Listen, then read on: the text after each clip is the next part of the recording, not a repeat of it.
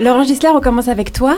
Tu travailles comme administrateur au Théâtre Forum Mérin et en parallèle, c'est la raison pour laquelle tu es avec nous aujourd'hui, tu chantes dans différents chœurs en amateur, le Motet Genève, l'ensemble vocal du Salève, les ensembles vocaux Post-Scriptum, Pierre de Lune et Ex Cathedra.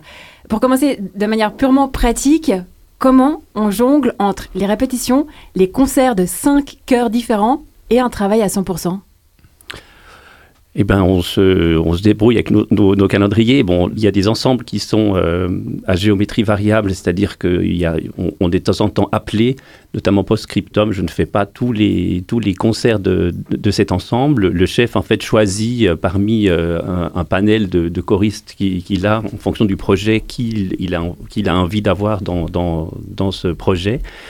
Et puis on sait, euh, il nous donne des dates suffisamment tôt à l'avance pour qu'on puisse, euh, pour qu'on puisse s'organiser. C'est vrai que de temps en temps, il y a un peu des télescopages, donc euh, il se trouve que je, dois terminer une répétition avant pour arriver en retard dans la deuxième, mais bon, finalement, ça n'arrive pas si souvent, si souvent que ça. Par chance, certains ensembles répètent le lundi, d'autres le mardi, d'autres le samedi. Ça laisse effectivement le temps, le, temps de, le temps de s'organiser. Après, des fois, il faut, faut jongler avec les, les concerts.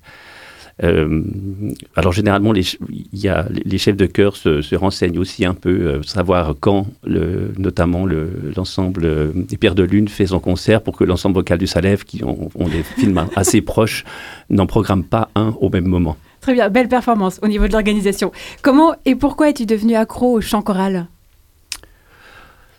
Euh, ben en fait, j'ai commencé. Euh, en fait, j'ai fait des études de musique. J'ai fait des études de flûte traversière quand j'étais quand j'étais petit. Et puis euh, j'ai terminé mes études. J'ai commencé à faire du théâtre en amateur avant de travailler au théâtre. J'ai fait du théâtre en amateur et à ce moment-là, j'avais arrêté euh, j'avais arrêté la musique.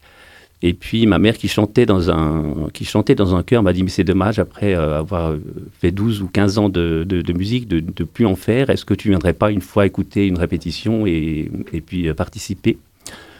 Euh, alors en bon enfant j'ai suivi. Et puis et on a commencé enfin il y a pire pour commencer on a commencé avec la préparation de, la Passion sur le Saint Matthieu de Bar. Et du coup bah voilà ça m'a ça m'a plu c'est devenu une passion. Et c'est devenu une passion, ouais. Et d'un ensemble vocal à l'autre, les répertoires donc ne sont pas les mêmes. Il existe aussi probablement différentes manières de collaborer. Comment tu t'adaptes à chacune d'entre elles? Est-ce qu'il y en a une qui a ta préférence? Ah, ah.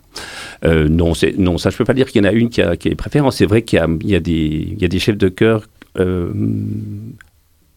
avec qui je ne souhaiterais pas chanter, mais je ne les, les, nommerai pas, vous comprendrez bien pourquoi je ne les nommerai pas ici. Mais ceux avec qui je chante, euh, voilà, ils sont tous différents. Euh, c'est vrai qu'il faut s'adapter euh, à leur façon de diriger, à leur façon d'être, à leur caractère.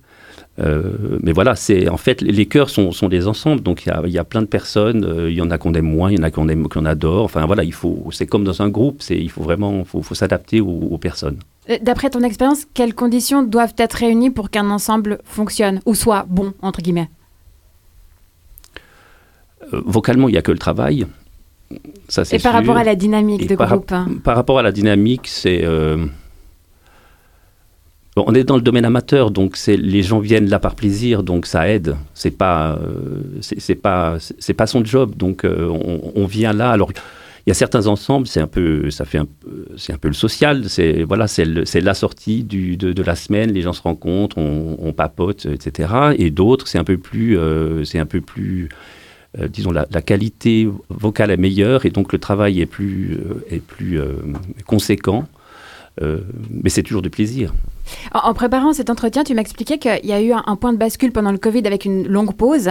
Certains membres ne sont euh, jamais revenus en répétition. Alors, premièrement, pour quelles raisons Et deuxièmement, est-ce que ça change Qu'est-ce que ça change de la dynamique pour celles et ceux qui restent?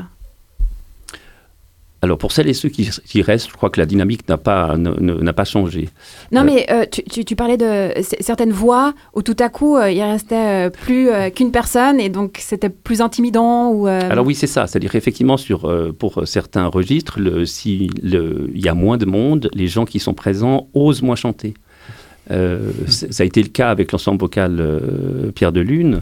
Euh, dans le registre des sopranes, on a, perdu un certain nombre de, personnes, enfin perdu, elles sont toujours vivantes, mais, elles, n'ont pas repris le, elles n'ont pas repris le, chœur pour différentes raisons qui les, qui, les regardent. Souvent, c'est par peur, des fois parce que ben voilà, le, Covid a passé par là, ils ont, ils ont trouvé d'autres choses et puis ils n'ont pas, pas encore repris. et c'est vrai que ça au, début de la reprise des répétitions, ça a posé quelques soucis parce qu'on se rendait compte que les personnes présentes, malgré les efforts euh, et la volonté qu'elles avaient, ça suffisait pas à donner une sorte de patte sonore avec le reste, euh, avec le, reste des registres.